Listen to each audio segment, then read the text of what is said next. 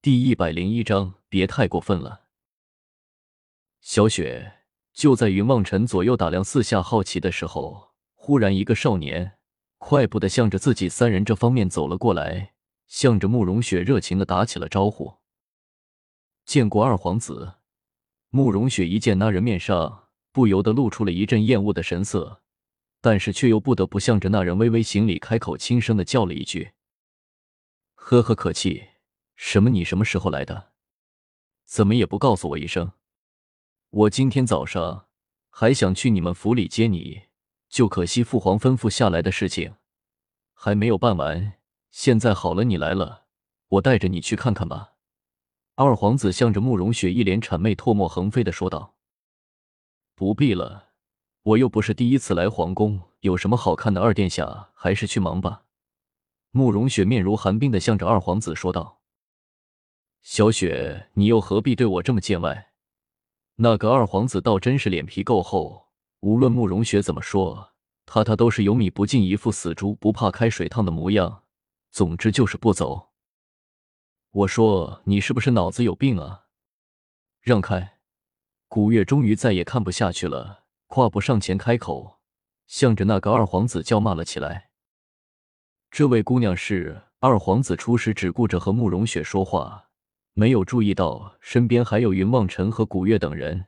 此时古月一开口，二皇子才现身边，竟然还有这样的一位美女，竟然比起慕容雪还要漂亮不少，不由得眼前一亮，向着古月开口叫了起来：“和你没什么关系。”古月冷声的说了一句，转过头去向着慕容雪开口道：“快点先办正经事，别在这里折腾了。”慕容雪点点头，向着二皇子开口道：“二殿下，我们还有要事要面见陛下，就不多奉陪了。”说着拉了古月，他们就要离开。只怕小雪你要失望了。二皇子向着慕容雪摇摇头，开口轻声的说道：“为什么？”慕容雪一愣，随口向着二皇子问道：“父皇在接见各国来使，只怕没有时间来见你们了。如果非要见面。”只怕要等到大礼完了之后才可以的。二皇子开口，向着慕容雪笑了起来。那怎么办？慕容雪有些无奈的向着云梦尘和古月开口问道。还有多久大礼才开始啊？云梦尘听了二皇子的话，心中也不由得有些郁闷了起来，开口向着慕容雪问道。快了，最多半个时辰。二皇子抢先向着云梦尘笑了一下，开口说道。既然如此，那就等等算了。刚好我们乡下人也没有见过世面，今天瞧个新鲜。云望尘摇摇头，向着古月投去了一个询问的目光。没时间。古月依旧是一副冷冰冰的生人勿近的样子，向着云望尘冷声说了一句：“就连动动手的力气都懒得费。”听说这次陛下盛宴，请了全国各地的名厨来，要做一桌天下同欢出来。不论是那里的美食，今天都可以品尝到的。慕容雪忽然出口轻声的说道：“她和云望尘在一起久了，云望尘经常和她提起古月的一切，所以知道古月极好美食。眼见古月不愿意等下去，不由得开口说了出来：‘是吗？’古月的声音虽轻，但是眼中很明显的闪过了一丝兴奋的光芒。云望尘更是在脑海深处。”听到了轻微的吞咽口水的声音，不由得笑了起来。是啊，是啊，姑娘，你留下来一会，我叫他们给你多准备好吃的。二皇子见古月动心了，不由得高兴了起来，连忙向着古月保证了起来。那好吧。古月点点头，向着二皇子笑了一下。二皇子只觉得自己被一道九天之上的天雷给击中了一般的，有些愣的说道。一定一定，我先去叫他们给姑娘你准备一些甜点来，可好？说着，二皇子更是一脸期待的望着，是三人似乎极度的希望三人的同意。好啊，有的吃，我为什么不吃？古月又笑了起来。云望尘倒是看得出来，古月这个笑容充满了真情，时亦不由得心中好奇了起来。那二皇子倒是十分开心。连忙转头向着外面跑了出去。古月，你没事吧？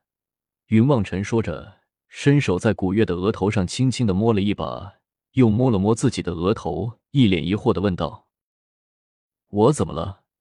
古月没好气的白了云望尘一眼，又望着那个二皇子跑去的方向，微微叹息了一声，开口道：“他是一个苦命的孩子啊，窃人家皇子之尊，你竟然说他可怜。”云望尘嗤之以鼻，开口向着古月笑了起来。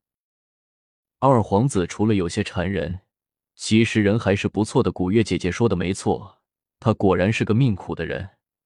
慕容雪忽然轻轻叹息了一声，开口向着云望尘说道：“为什么？”云望尘有些纳闷的向着慕容雪问道：“他和太子殿下一母同胞，都是皇后的孩子。”可惜皇后早亡，他这样一个小孩子四岁就没有了母亲照顾，在皇宫这等地方自然是受人欺凌。太子殿下天性薄凉，况且二皇子与他同为皇后所生，也有继承皇位的可能，他更是将二皇子视为眼中钉、肉中刺一般的，时时欺凌，处处刁难，这二皇子自然便是过得更加不堪了。慕容雪微微叹息了一声，开口。向着云梦尘和古月说了起来。什么？那你还对人家态度那么差劲？云梦尘微微一惊，忽然想起了刚才慕容雪对待二皇子的态度，不由得出口，有些抱打不平的说道：“我也没有办法，父亲说过对待二皇子只能如此，不然不是帮他，反倒是害了他呢。”慕容雪摇摇头，向着云梦尘开口解释道。我慕容家手掌天下兵权，我父亲在朝中地位悠然。如果我对二皇子表现的太过友好，那只怕就会激起太子殿下的不满，反倒会害了二殿下的性命的。原来如此，云望尘点点头，心想慕容雪说的果然没错，只是这个二皇子也未免有些太可怜了一些。呵呵，出身魔力却不灭赤子之心，难得难得。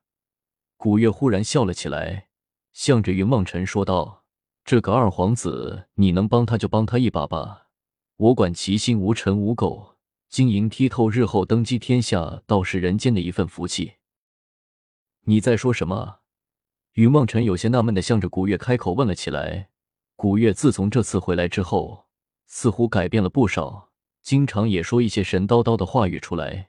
云梦辰不由得有些无奈了起来。